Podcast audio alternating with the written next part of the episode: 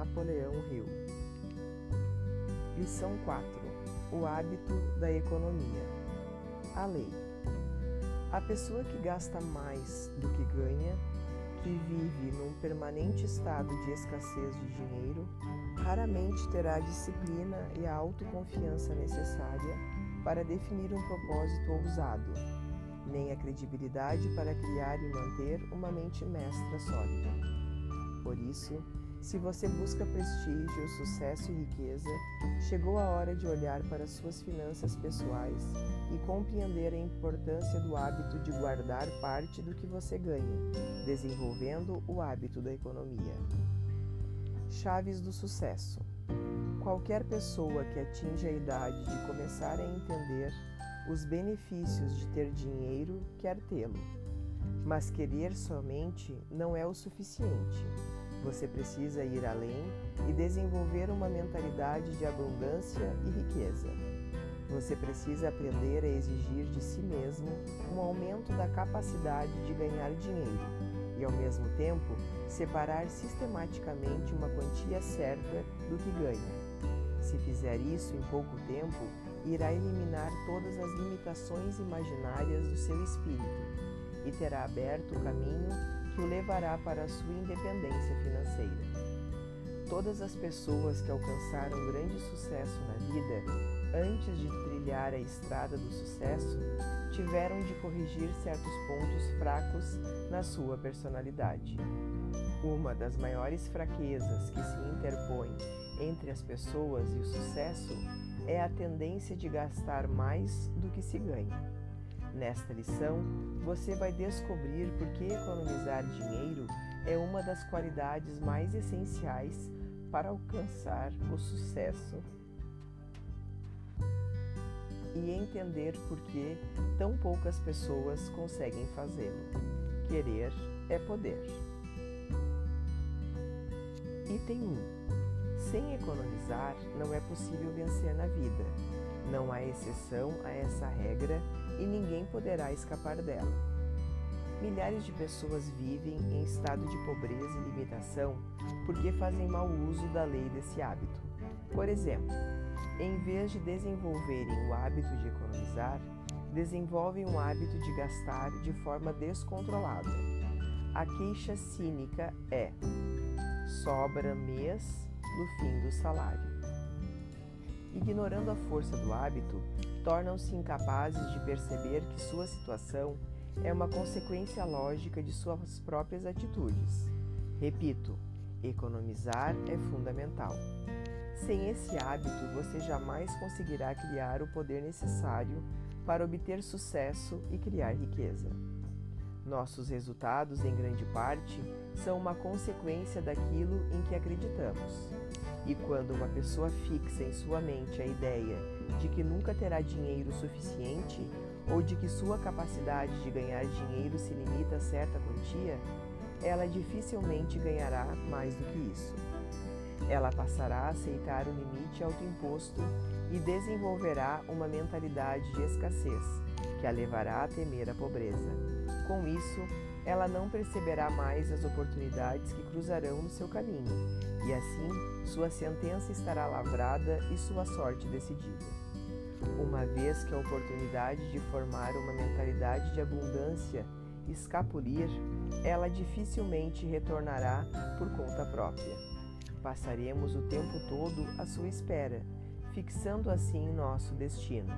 Mesmo que consigamos em certos momentos uma pequena sobra, quando menos percebermos, estaremos de volta ao ponto de origem, sem nada. Mas entenda, desenvolver o hábito de economizar não significa limitar suas fontes de renda ou viver com um pensamento de escassez. Ao contrário, ao desenvolver o hábito da economia, você não somente irá observar o que ganha de uma maneira sistemática, como também abrirá novos caminhos para oportunidades ainda maiores. Por isto, o hábito de economizar não só é um bom pelo dinheiro que você ganha, mas pelo estado mental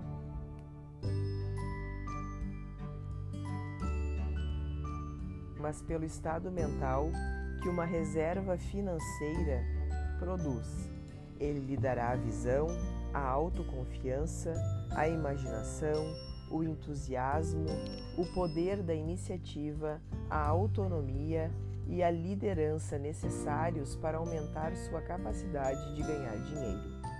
Economizar não é só bom pelo dinheiro que poupamos, mas pelo estado mental que uma reserva financeira produz. 2.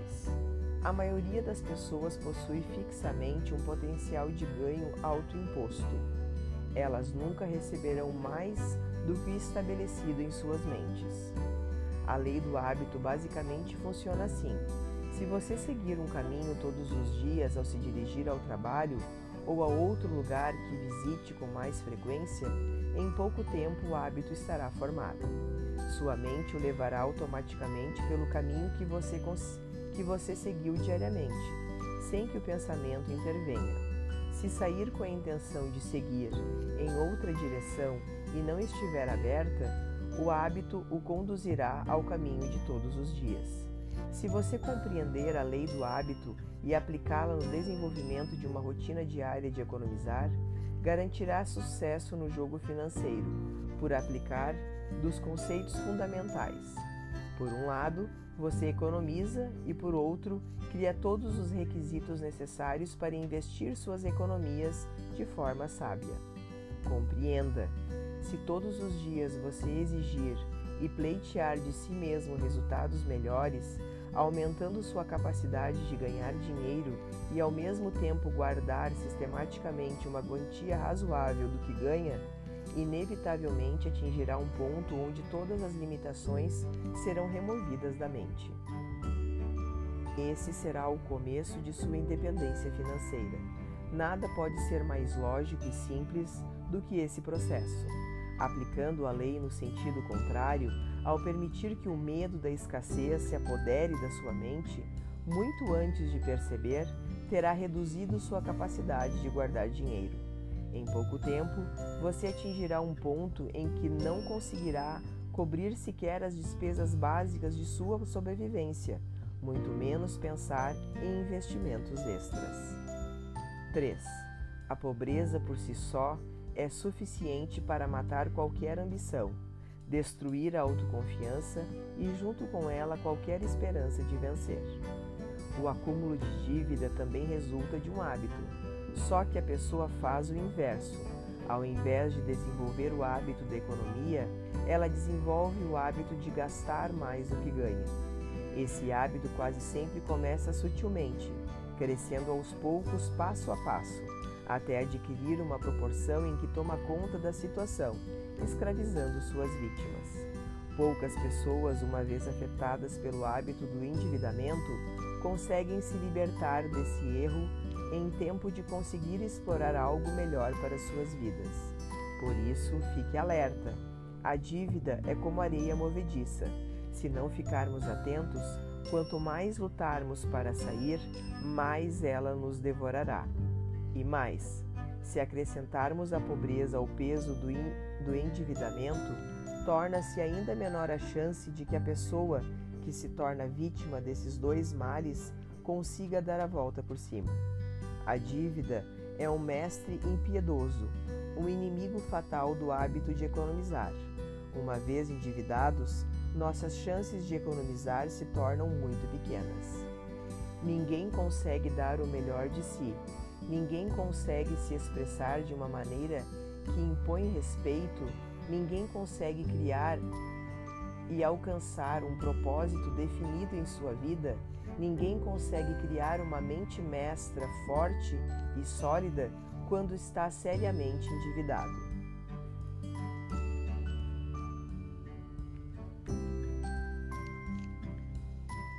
Há três razões que explicam o porquê.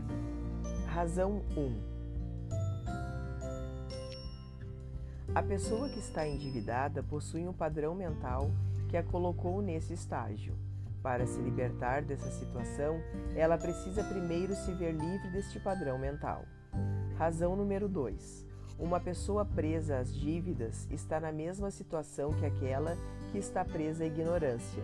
Ela se sente ameaçada pelas limitações impostas pela própria situação. Ou seja, a pessoa que se sente aprisionada por dívidas não possui tempo ou inclinação para estabelecer ou trabalhar sob propósitos definidos. Enfrentará dificuldade em estabelecer uma mente mestra e terá sua autoconfiança abalada. Por tudo isso, repito, nenhum sacrifício é grande demais para evitar qualquer tipo de endividamento. Razão número 3. Como vimos no fim da lição anterior, o medo da pobreza é um dos seis medos mais destrutivos. A pessoa que se torna vítima do endividamento é afetada por esse medo. Sua ambição e autoconfiança são anuladas e, aos poucos, ela se retrai no isolamento e na desmoralização, evitando qualquer reação. Nenhum sacrifício é grande demais para evitar qualquer tipo de endividamento.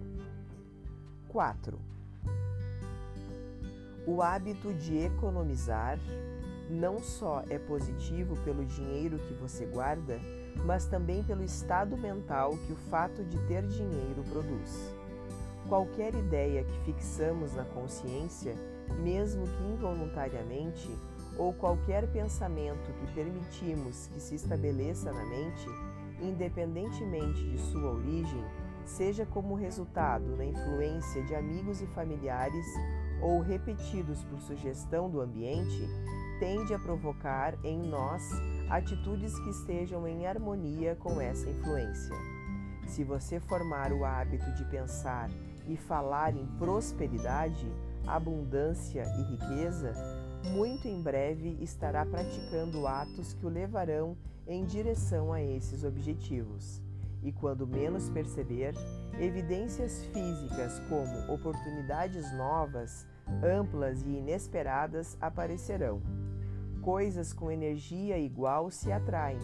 Se alguém se habitua a falar e a pensar que os negócios não vão bem, em pouco tempo eles começarão de fato a dar errado. Se deixarmos uma pessoa amarga e pessimista exercer sua influência sobre nossa equipe, ela destruirá o trabalho de pessoas competentes e fará isso implantando nos espíritos dessas pessoas a ideia da pobreza, da escassez e do fracasso. Em grande parte dos lares, o tema central das conversas é a escassez e a pobreza. Quase sempre esses lares não conseguem mais do que isso. As pessoas pensam na pobreza e aceitam com seu destino final. Julgam que, pelo fato dos seus antecessores serem, terem sido pobres, elas precisam permanecer pobres também. Elas não per percebem que a consciência da pobreza é produzida pelo hábito de pensar em pobreza, de falar em pobreza e de sentir medo dela. Com o tempo, esse pensamento, assim como toda ideia mantida por um longo período em nossas mentes, produz suas evidências materiais e físicas. Essas evidências, por sua vez, darão origem a pensamentos ainda mais contaminados por esses sentimentos, criando um ciclo de pessimismo que afeta todos os nossos resultados. O hábito de pensar em escassez e pobreza faz elas se solidificarem em nossas vidas. As pessoas pensam na pobreza e a aceitam como, em, como seu destino final. 5 todo sacrifício do mundo será pouco para evitar a infelicidade das dívidas. Há dois tipos de dívidas, tão diferentes em natureza que merecem ser consideradas aqui.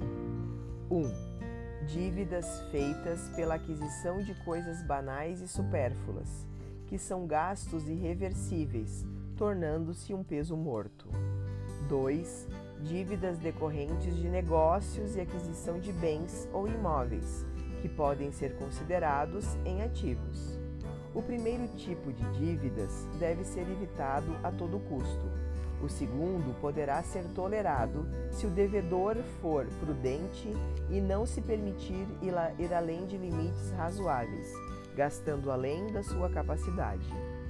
Quando uma pessoa gasta além de seus limites em qualquer tipo de negócio, entra no campo das possibilidades e da especulação. A partir deste momento, ela passa a defender, a depender da sorte entregando o controle da situação ao mero acaso. Nesse caso, a pessoa até pode se beneficiar com um lance de sorte, mas esse tipo de atitude quase sempre devora as suas vítimas ao invés de enriquecê-las. Geralmente, todas as pessoas que gastam mais do que podem são tentadas a especular, com a esperança de que no futuro poderão liquidar, com, um simples, com uma simples obra do acaso, todos os seus débitos. A sorte, porém, costuma não mostrar a cara quando se conta com ela, e longe de se encontrarem livres de dívidas, com capital extra, os especuladores quase sempre se tornam escravos dos saldos negativos. Um devedor desse nível, em função dos juros que paga, deixa de trabalhar para si e se torna um escravo do seu próprio problema financeiro. Isso não significa que nunca podemos assumir riscos na vida. Riscos são necessários, mas precisam ser calculados e devem sempre estar em escorados em um rigoroso plano estabelecido sobre o, da, sobre o hábito da economia e não do consumo descontrolado e desnecessário. 6. Qualquer hábito pode ser abandonado e substituído por outro mais desejável. O hábito de gastar deve ser substituído pelo de economizar. Por isso, pois isso contribuirá para que se alcance independência financeira. A pessoa que tem dívidas, para se ver livre do espírito da escassez e da pobreza, precisa de saída, tomar duas medidas radicais. Primeiro, abandonar o hábito de comprar a crédito. Segundo, liquidar pouco a pouco as dívidas já contraídas. Mas entenda, não é preciso bater com a cabeça no fundo do poço para elaborar um orçamento pessoal rígido e saudável cortar a dívida pela raiz antes de perder o controle, evitando as consequências emocionais negativas que ela causa. É a melhor atitude que podemos desenvolver. Se você conseguir organizar seu orçamento e começar a poupar antes de se tornar vítima do hábito de comprar e gastar excessivamente, posso lhe garantir uma coisa: seu alicerce para uma vida financeira saudável estará construído. Os seis passos definidos a seguir são uma ferramenta prática para auxiliar qualquer pessoa a liquidar qualquer débito.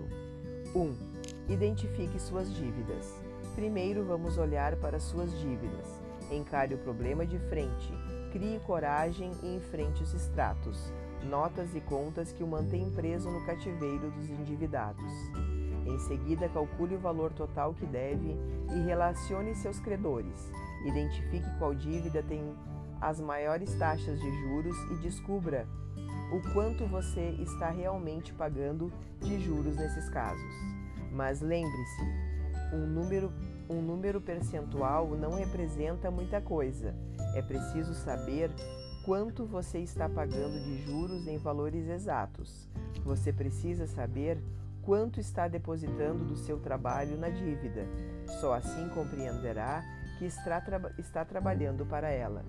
Quando tiver feito isso, mesmo que o valor total pareça sombrio e assustador, saiba que deu o primeiro passo para se livrar dessa prisão. 2. Crie o seu orçamento. Agora vamos olhar para seus gastos. Descubra em que está gastando seu dinheiro e determine o quanto desses gastos pode ser reduzido por mês. Primeiro, decida quanto você realmente precisa para a sobrevivência diária e veja quanto precisa para cobrir a manutenção dos pagamentos mínimos da sua dívida. Depois, corte o resto. Evite fazer qualquer gasto fora dos dois itens acima. Não tenha pena de si mesmo. Você terá de fazer sacrifícios e cortar muitas coisas supérfluas em seu orçamento, até colocar a sua vida financeira em ordem. 3. Procure seus credores e renegocie sua dívida. Com suas contas organizadas, tente renegociar as dívidas dentro de um plano que caiba no seu orçamento. Marque uma consulta com um coaching financeiro, caso seu banco ofereça esse tipo de serviço. Tente renegociar todas as dívidas que achar necessário, mantendo rigorosamente o orçamento definido no item 2. Ao renegociar as dívidas, além de obter melhores taxas de juros, você se livrará de multas e cobranças indesejadas. 4. Pague a sua dívida. Se o banco colocar um coaching financeiro à sua disposição, peça ajuda para definir quais dívidas devem ser pagas primeiro. Se não, pague primeiro aquelas contas que possuem as taxas de juros mais altas. Fique atento! Se tiver um empréstimo a juros mais baixos, ou mesmo sem juros, mas que lhe esteja causando grande estresse mental e emocional, a tendência é querer começar por ele. Quando esse for o caso, tente negociar novos prazos, mantendo baixa taxa de juros. Somente em último caso, esse tipo de conta deve ser paga, antes de dívidas com juros mais elevados. Lembre-se, a primeira medida para liquidar suas dívidas é estancar o crescimento delas. Contas com juros altos continuam criando aumento nos débitos. 5. Siga o plano com rigor. Qualquer plano só funcionará se paralelamente você parar com os gastos excessivos. Mantenha-se fiel a isso. Economizar é um hábito. Resista às primeiras tentações de comprar qualquer coisa com o tempo, essa necessidade passará. Assim que pagar um conjunto de dívidas, comece imediatamente a quitar as dívidas remanescentes. Siga um processo de pagamento cachoeira, de cima para baixo, até que todas as suas contas estejam pagas. 6. Comece a investir. Assim que você liquidar suas dívidas, mova seu dinheiro para uma conta poupança ou de investimentos. Evite a tendência de voltar ao velho hábito de gastar descontroladamente. Livre da preocupação das dívidas, você estará pronto para reformular seus hábitos mentais e redirecionar a sua marcha em direção à prosperidade. Adote como parte do seu objetivo definido o hábito de economizar uma parte exata dos seus rendimentos, mesmo que essa economia seja apenas uma quantia pequena Antes mesmo de poder imaginar, o hábito se instalará na sua mente e você sentirá alegria em economizar. Depois de dominar o medo da escassez e desenvolver o hábito da economia em seu lugar, a acumulação de dinheiro não será difícil. E lembre-se, o hábito de economizar não só é positivo pelo dinheiro que você guarda, como também pelo estado mental que uma reserva financeira produz na sua mente. Aplicações práticas: 1. Um, define em sua mente uma descrição exata do que você quer ter, até mesmo a quantia que deseja adquirir. Esse propósito vai se tornar um ponto de referência que moldará seus pensamentos e ações em planos práticos para realizá-lo.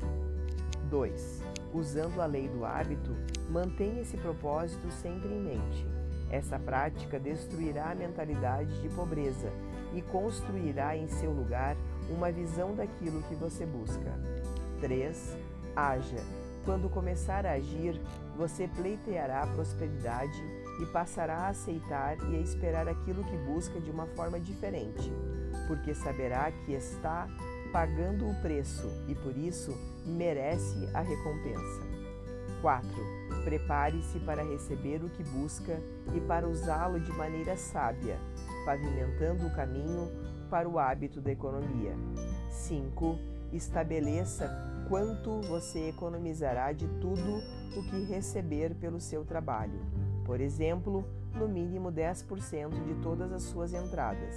Assim que suas conquistas aumentarem, suas economias também aumentarão.